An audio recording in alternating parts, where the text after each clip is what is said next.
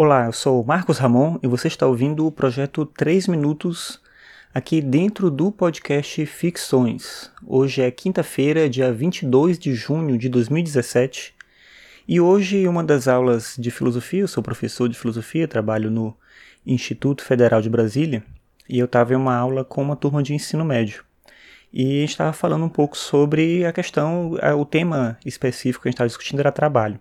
mas estava falando do trabalho e pensando sobre conhecimento, sobre a produção de conhecimento e, se, e como isso se vincula à preparação das pessoas para os diversos campos de trabalho, para a estrutura mesmo do que é ser um trabalhador. Então era uma discussão mais para a política, mas entrava um pouco também, claro, da epistemologia, da questão da reflexão sobre a produção de conhecimento, metodologia e tal, esse tipo de coisa. E eu discutindo com os alunos, a gente falava um pouco sobre como a gente vive uma época hoje de um processo, né, em que a gente está em um processo de reformulação do pensamento sobre as áreas do conhecimento, sobre as diversas ciências, sobre o papel de cada uma delas.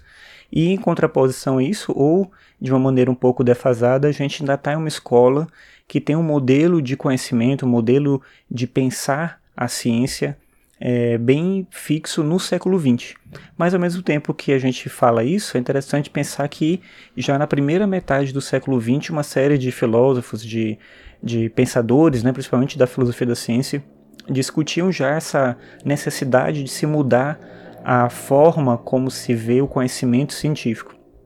E aí eu estava discutindo isso com eles em sala, mas aí quando eu cheguei aqui em casa eu procurei um texto que eu, que eu tinha, que eu achava que falar sobre isso, eu encontrei um texto do Russell, que chama, é uma, na verdade, uma conferência que se chama A Crise da Humanidade Europeia e a Filosofia. É uma conferência que ele fez em Viena em 1935. Então, isso olha, a primeira metade do século XX ainda, e ele já falava um pouco sobre isso. E eu separei um trechinho aqui para ler e comentar com vocês, que é o seguinte, que ele fala, abre aspas,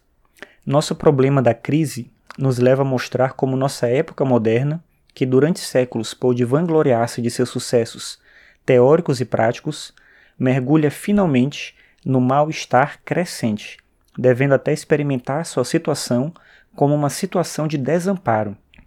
Em todas as ciências, insinua-se o desamparo, em última análise, como desamparo metodológico. Fecha aspas. Então, Russell já aponta aí, no início, na primeira metade do século XX, um mal-estar, né, um desamparo das ciências, uma falta de compreensão. Ele vai desenvolvendo um pouco mais isso no texto, falando sobre o papel da ciência, o papel da filosofia, como já existia um pouco dessa sensação de mal-estar, como ele mesmo define, de desamparo, em relação ao pensamento sobre a ciência, sobre qual é o papel social da ciência. Ele discute muito isso, em que circunstância a ciência tem que se conectar com os problemas sociais, com a estrutura é, complexa de uma sociedade moderna, onde tudo é muito mais é, interligado, onde as relações sociais elas são de uma dependência muito maior. Então a ciência ela ganha um papel de importância gigantesca, assim, a importância da ciência atualmente ela é muito grande, mas ao mesmo tempo a gente não consegue entender, principalmente por uma questão metodológica, como que a gente vai fazer, como a gente pode contribuir para a ciência avançar. E o que eu achei interessante trazer isso aqui para esse episódio hoje é pensar como hoje, já no século XXI, a gente continua com o mesmo problema, se não for um problema mais grave ainda, se a gente não tiver ainda mais deslocado. Eu estou falando por mim, não sei se estou falando por todo mundo. Será que é bem assim mesmo?